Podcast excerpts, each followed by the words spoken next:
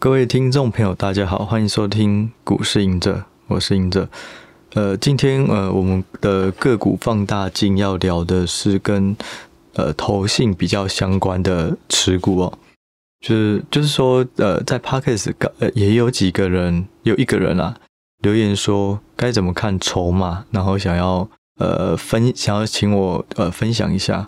那刚好这一集呢，蛮巧的，就是可以搭配这个筹码的东西，然后在投信的部分，呃，我分享我会怎么看哦。其实筹码呢，它有很多的来源。什么是筹码？就是股东是谁，是谁是买家，谁是卖家，然后买家现在。大致上有持有多少趴？对象是谁？是大股东？是公司派是外资？还是主力券商？所谓的主力券商就是大金主啦，或者说呃某个呃券商分行一直在下单，它有可能也是自营部啊，就是比较大的，我们都会叫它叫主力。好，所以就是说筹码的来源有很多，有外资投信，像三大法人也是，然后董监事也都是筹码，然后散户。然后融资这些全都是筹码，所以筹码的呃为什么要研究筹码？就是说我们可以透过筹码，就谁持有它，就可以知道这家公司的股票有没有机会上涨。假设近期都是知道内情或是了解这家公司的人，他买的越来越多了，那我们就可以设想到这家公司可能那些人有看到它的什么新的价值在未来会发生。所以就买越来越多，那这家公司可能股票也会上涨几率比较大。所以所谓的筹码就是去看到底赢家，或者说比较了解公司的这些内围人士，他的动作如何。好，那投信呢，它就是属于其中一个比较大的这个筹码哦，三大法人。好，那在讲投信筹码的这些个股的清单之前呢、有一个东西我也想要聊一下哦，就是刚好呃近期沸沸扬扬，就是我在粉砖上面有提到关于国情地缘政治的不确定性的文章哦，然后就刚好有一些对于政治比较敏感的人就留了很多言，对，那呃我想要表达一下，就是说，就是这一篇。就是我自己的粉钻，应该说不要说表达，也是澄清啊。就我的粉钻完全不会去提政治的这东西，因为就像我说的，政治、爱情跟宗教是三个永远谁都有理讲不清的东西。然后每个人其实都有自己的角度去解读一件事情，所以我觉得如果把所有东西都用宗教、政治去放去概括，其实事情就会变得很复杂。对，所以。我那一篇的文章呢，其实就是要讲说，就我过去的一些同业，他们会跟很多私募基金或是国外的大基金做交流，那他们本身也是负责掌管这些大基金的一些投资，对，所以他们会去拜访不同的客户，尤其是以国际上的客户为主。那他们目前有听到这个风向，就是说，对于台海的危机是比过去。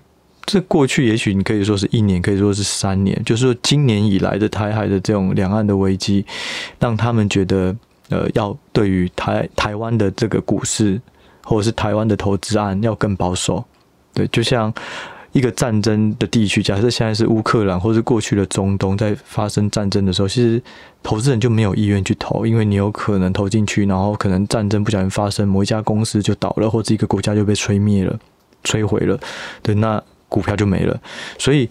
战争或地缘政治都会让呃国际的基金资金抽离。其实我们过去在投资机构的时候也是这样，我们不太会去投新兴市场的，或是说这种中东的公司国家，主要都是投资已开发，然后没有太多的政治这种政治纷乱的市场，就是。如果你是一个大的基金或一个操盘人，或是你负责掌管的几千亿，然后呃在做全球化的投资，一定会避开地缘政治风险的。对，所以我这主要是要陈述这件事实，也就是说，当越来越多的资金他看到台海发生的这个危机越来越高。也许我们不认为，因为我们了解这个中共他的的态度，或是了解我们过去以来是怎么被对待的，所以我们能够有自己的观点。不过这些资金，他们从外部来看，他们可能就会更谨慎，然后就抽离。所以这件事情，我所要衍生出来的东西，就是说台股的表现有可能也会相对疲弱。那这件事情在最近的确有发生，就是说，其实可以看到，英国原本有有可能会引爆危机，但是因为他们现在换了财政大臣，那可能也不减税，所以大家就哇，那英国应该流动性风险就比较没有了，甚至他们还会对企业加税。对，那当英国这件事情，英国原本应该应该要是全球最疲弱的股市，因为它有。可能会引发炸弹，可是他现在拆弹了。就是，但是就算是在有可能引发炸弹的前提下，它的股价表现也没有一再破底，就只有台股跟港股一再破底。港股跟台股最大的特征就是都跟中国绑在一起，就是都是中国的呃这种呃议议题之下的市场。对，那港股其实很可怜，它现在股价已经跌到二零零九年了，也就是说是。大家根本就是不想要港股，就是一直释放港股的这个资金到其他的市场。那台股其实也相对这批这波的其他国家股市都还要再弱，也不断的破底，对啊，甚至已经跌到一万三以下了。所以就是说，这个主要的原因可能不是来自于台湾的企业没有竞争力，而是。大的资金暂时先抽离，那你在思考这件事情的时候，回到的投资决策可能就会是说，哦，那如果我要买台积电，那可能时间要再拉长一点，因为短期外资或是国际的资资金可能不会那么快进场。好，所以其实我在讲一个现象，背后是要推导到这些。不过有时候我我喜欢让大家自己是去思考。你后面要解读的东西是什么？但是我也给一个大方向，对，所以就是希望大家不要把这种投资的东西，然后灌一个什么失败主义，或是没有良心，就是我想说要换换美元或干嘛。其实我在过程也想要让大家知道，说现在很多人在做美元跟台币的套利，对，所以我觉得就是事情都要还是要单纯一点啊，就是。我们没有要讨论任何的政治，我们就是以现实发生的东西做一个分享。然后也非常感谢我第二篇的澄清文啊，就是说其实很多事情就是还是可能大家还要还是要理性，然后客观的交流。然后我们这里没有政治，所以后来就很谢谢很多人的回复啊。但是对，就是我们就专注在做投资，怎么做得更好，其实这样就够了。对，然后。另外一个分享的点就是说，我要怎么去证实说国际的资金是不断抽离的这个现象？好，我我们可以去看一下台积电哦。台积电在二零一九年，也就是半导体的晶片开始要大涨价之前呢，外资的持股是七十八个 percent 哦，持有台积电总共有两千零三十万张股票。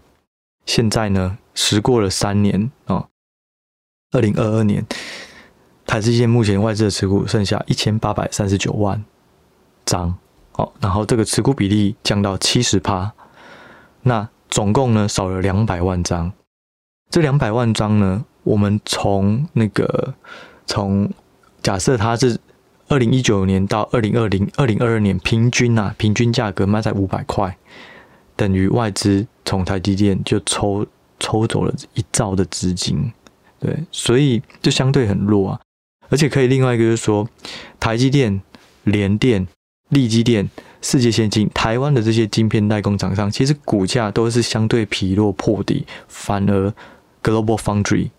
对，在美国挂牌的这家晶片公司，它就没有那么弱。然后想，就是说，通常弱或不弱，它是会分阶段、阶层啊，就是说高做高阶晶片，通常会比较不弱。然后做成熟制程的会比较弱，可是现在却是以地区来看，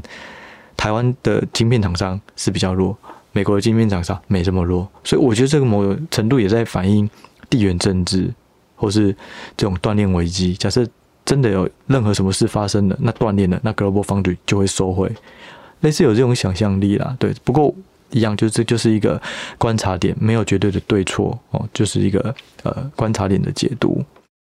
好，我们讲完了这部分，呃，我再提一个啦啊，补充一个，就是说台积电现在一直被卖，一直被卖，每天都是外资在卖超。其实，在四月的时候，就有三个主权基金，那时候就大卖了。对，那这三个主权基金呢，都是台积电的大股东，所以这件事情是在四月的时候，他们就已经卖了一阵子了。那更不用说是现在，可能大家对于两岸的关系又觉得好像紧张程度增加，所以我觉得很合理，可能是台积电的外资的大股东甚至主权基金继续在卖。但是这件事情他们一直卖，有可能会让台台积电在短期内超跌，这个也有可能。如果战争后来发现，哎，也没有怎么事，没有什么事。然后开始二十呃，中共的二十大的这种会议，也没有什么太多的激偏激激进的想法。那搞不好大家对于地缘关系又会稍微缓和，台积电又会补涨，这有可能。不过总而言之，就是说我们要知道现在外资或国际的资金在看什么，那它所影响到的股票是什么，那我们该做什么投资决策？对，在二零一七、二零一八年的时候，我记得那时候台达电。这么好的公司哦，台达电，它也是股价腰斩，一年跌了五成。那那时候侧面打听，就是因为它的一个最大的外资股东，一个大基金哦，全球知名的大基金，每天都在卖股票，然后就把它的股票花了可能半年到一年的时间卖光了，那股价就跌到。因为那时候它的财报或者它营收都没有那么差，可是股价就是每天一直跌，一直跌，一直跌。对，那这件事情就很像台积电一样。它的本质是没有太大改变，跟着筹码改变了，股东的决策改变了，股价就一直跌。对，那所以，但是我觉得台达电跟台积电又不太同啊，就是台达电它是还毕竟还是属于可能台湾比较大的公司，或者是亚洲好了，可是台积电是全球，所以有人会卖，一定也到了同样的一个甜甜蜜价格，也是会有人卖。对，然后最近也是有人说，哎，那我现在台积电该不该认售？卖出哦，就是认认亏卖出了。嗯，我的答案就是说，看你的资金。如果你的资金是短期，或者你压太重了，喘不过气，那我觉得就势必是要减码，因为我们不知道外资要卖到什么时候。但你就看台积电的财报公布，一月营收公布，基本面来看的话，其实它还是相对全球，不管是 AMD 的财报也不好，Intel 也不好，Samsung 也不好。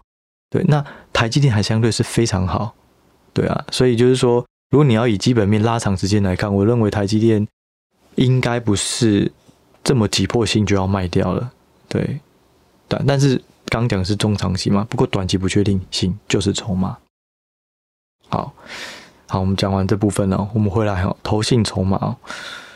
投信筹码呢，大家喜欢看就是说，可能近几日的投信卖超哦，因为投信我们要先会了解到这个筹码的属性是什么。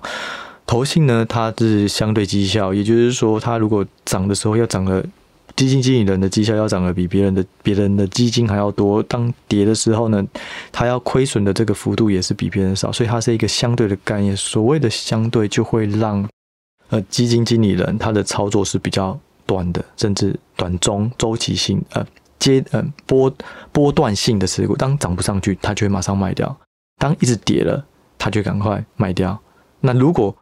马上发动快要涨的时候，他就会进去追，所以它是一个助涨助跌的筹码。那我们先解读它就助涨助跌。所以当一个行情不错，然后有一些公司开始有一些题材了，投信进去一两天了，那，也许它就是不错的讯号，因为投信投信觉得它的故事题材不错，就往上拉。可是当故事题材不见了，有可能它就反而会变成是呃超跌，不是不是超跌啊，应该说它就会跌幅加剧。好。所以投信筹码，我会这么先解读它的特性。那再就是说，投信还有一个特性，就是说他们通常会月结账。我记得之前跟一个待过投信基金的一个来宾聊，在 Parker 前面有一集哦，股票的，呃，他有提到，就是说其实的确他们在每个月或是每一季都会有做账行情，因为他必须要缴出多少的获利，然后会有这种预算需要达成。那第二个部分呢？哦，第一个部分好，假设预算要达成，那就是说。呃，我我为什么跳回来？就我，后来发现我的讲话要再慢一点，因为我觉得我讲的东西有时候很快，然后每一句话可能都代表了一个含义，就会让大家没有太多时间是去思考哦。好，所以我刚讲太快，我再跳回来，就是说，好，如果投信都会有做账行情，也就是每一个月或每一季，它都需要去呃去挤它的预算啊，那所以可能就会有卖压，然后当月初以后要建部位又有买盘哦，这个是一部分，所以我们在月底的时候或是季底的时候就要留意，投信如果近期有大买或大卖的，可能股价会有一个反转啊。第二个点就是说。投信呢，它会有停损机制，哦通常可能是跌十五趴的时候，会需要 review 一下，诶，这只股票到底跌了十五趴，还要加码吗？还是要停损？所以我们可以去参考投信的成本哦。如果你发现说，诶，现在的股价是低于平投信的十四趴到或是十五趴了，那有可能它就会有另外一波的卖压。假设投信评估了以后，会发现说啊，它要继续卖，因为不看好，那就有可能还有卖压。当然，我们可能会想说，哎，每一家投信的成本又不一样，那我们要怎么知道？其实现在有一些 App，它会自己去估算投信成本的均价。其实我们就抓均价就好，因为均价就代表这个样本的平均数。对，所以然后十五趴停损完一次，可能到三十趴又真的跌破了，那可能还会会在第二波的评估，到底要不要再卖，还是要加码？哦，所以大家可以留意投信相关的波动，就在于月底或季底。第二个就是，呃，投信亏了十五趴或者三十趴，哦，我们有这些认知以后，我觉得对于投信的筹码就会有比较好的掌控性啦。哦，补充一下，第一个就是月底季季底，第二个是这个亏损幅度十五趴，还有刚一开始讲的第三个就是投信的特性，助涨助跌，中短线为主。哦，好，那我先整理一下，哦，就是说。因为这最近的行情真的台股太惨了哦，所以投信我比较 care 的是说，到底投信最近都在卖什么股票啊？我们整理这三十天的买卖超排名哦，这个卖超是用金额，不是张数，因为有时候你看张数会不准。假设你的友达卖了一千张，跟台积电卖一千张，都是一千张，可是实际上金额有很大的差异，所以我认为要看金额会比较准确。好，我们来看一下哦，投信近三十日的卖超排名，第一名是星星，卖了两万多张。我们不要讲张，我们就直接用排名哦。第一名是星星，第二名是南电，第三名是智原，都是过去涨幅曾经都是倍数的个股哦。第四名华通哦，PCB 的，啊，第五名易容，再来第六名是 AESKY 哦，我没想到这家也有。对，它好像是做好像电池相关的吧，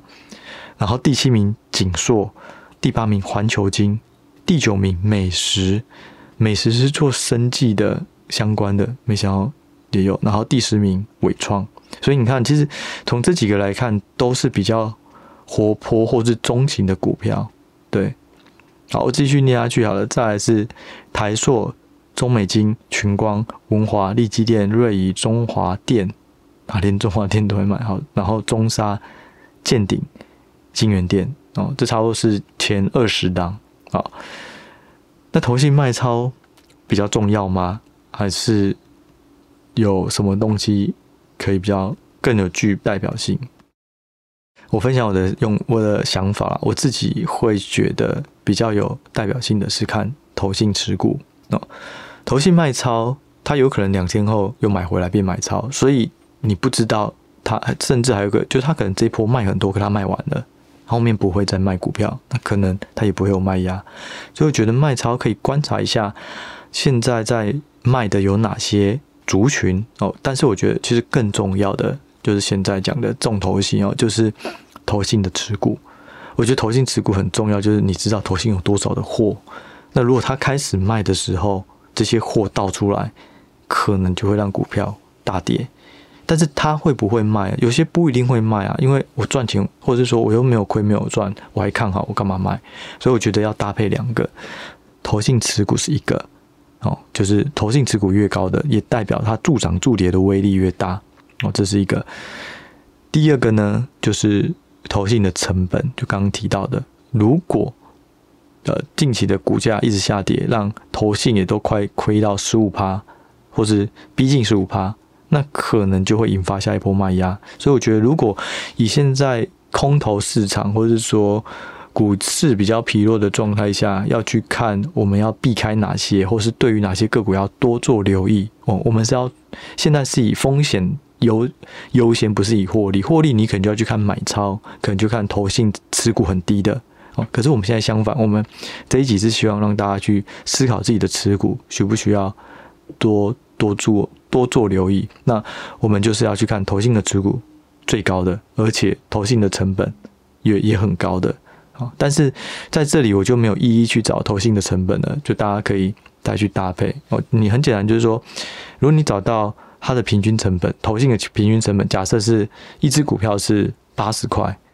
平均成本是八十块，现在的股价是一百块，那代表投信就是亏二十趴，哦，类似是这样，那你就可以知道，哎，那投信亏很多了，所以亏很多可能就会引发停损卖压，哦，所以投信成本就让大家自己去找。那我现在有整理的是投信的持股，然后另外我也会稍微带一下这家公司的产业在干嘛。这样的话，我们会比较好连连接说，投信高持股的都在做什么事情，都是什么产业的公司。好，好，第一名呢，我们念前二十哦。投信持股最高的是，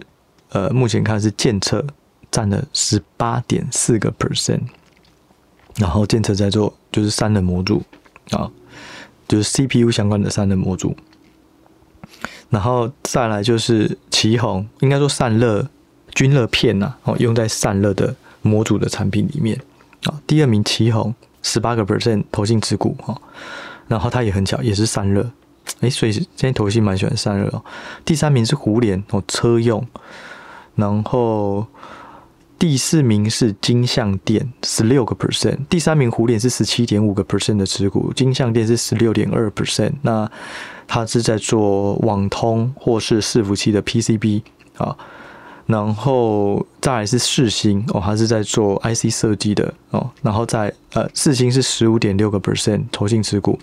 嘉泽是第六名，它是投信持股十四点三个 percent，在做这种电脑伺服器的插槽。那第七名是重达，也占了十二点九个 percent，那它在做光收发器模组哦。然后是在用爱网通，那第八名是大连大，占十二点五个 percent 是电子零组件哦。第九名是创意，也就是在做 IC 设计的，那是投信持股占了十一点六趴。那再来是嘉登，第十名是嘉登，十投信持股十一点五趴。那它主要在做这个半导体相关的设备哈，或是呃零零组件哦。好，我们讲到前十名哦，我们可以发现什么？就是说大部分的产业。投信在买的是散热模组、车用，然后呃 IC 设计，然后网通哦，包含刚刚提到的金像电是这种网通伺服器 PCB，还有那个重达哦也是广网通相关，然后还有还有这个半导体相关的呃嘉登哦，所以也就是其实从他们选股的逻辑就可以看到，其实。他们会往最近比较热的题材的产业去走，而不会去买什么面板去抢低，或是中钢，或是呃，这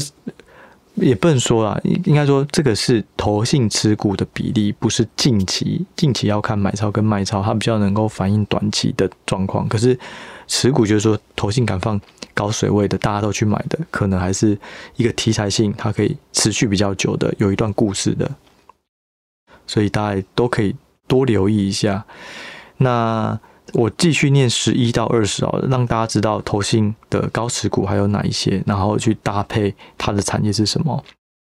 呃，第十一名是英业达，他在做笔电哦。第十二名是技嘉，在做这个主机板哦。然后第三名是仁宝，在做呃笔电的这种制造哈。然后第十四名是微星。那其实连蛮连续的，就是英业达、技嘉、仁宝、微星这四家一十一到十四都是跟电脑相关的。电脑 PC 不是不好吗？不晓得哦。然后再来是第十五名是宜特，你看宜特居然投信是持股了十点九趴，难怪就是就我那时候前几集我有讲到宜特嘛，对啊，就是说奇怪为什么会有人会想要不知道宜特。我想我记得它以前流动性很低，它比较小，没想到原来投信也是有在留意哦。再是 M 三一哦，它是在做 IP 的。在十七名是力旺，也是 IP。十八名是光宝科跟电脑周边代工哦。十九名是台办做二极体，然后车用很多。二十名是这个影威。其实就算从第十名延伸到第二十名，其实大部分的题材，你看就多了一个电脑，然后 IP IC 设计还是有，然后又多了一个车用，又多了半导体。所以其实前二十名的高持股，我们重新整理哦。我这样看一下整理啊，第一个散热，第二个车用电子，第三个网通，第四个 IC 设计跟 IP，第五个是呃插槽，就是电脑相关的，就包含是呃插槽啦，然后还有包含主机板，然后包含笔电哦，对，主要都是这些。我觉得都蛮巧的哦，还有一个啊，就是半导体的设备或是测试哦，所以这就是投信持股的前二十大。对，那呃，这就是筹码的应用啊。然后至于就是说每一个个股它的投信成持有成本是多少，我觉得大家就再去看看。那我们这一集主要还是先针对大家持股有没有刚好是投信高持股，然后。你们再去搭配说，它是不是最近呃股价跌多，投信成本也要快跌到十十五趴之类的，然后就要再去看透透过它的基本面再去研究这家公司到底评价是现在是不是太贵，还有第二个第三季的财报好不好，还有第四季的财测，通常法说会讲第三季的财报嘛，接着会讲说第四季他怎么看，会不会有下修风险，所以我觉得这些综合搭配。然后给自己一些观察点去看，说股票到底要买、要去、要留哦。那我们下一集呢？下一集的个股放大镜就会针对刚刚的前三档哦，建策、奇鋐、胡连这三档投信持股最高的前三名，我们做个简单的这个放大镜来做解析哦。好，那这一集我们就先聊到这里了，就谢谢大家聆听，我们下一集再见，拜拜。